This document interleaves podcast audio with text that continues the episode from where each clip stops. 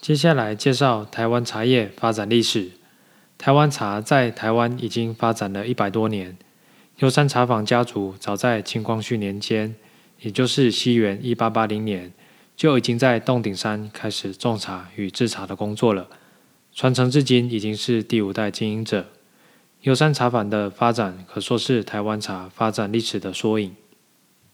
早期在洞顶山的茶农们生活较为困苦，农民们会种植番薯与香蕉来增加收入。大家可以看到照片上，当时的茶园后面还有香蕉树呢。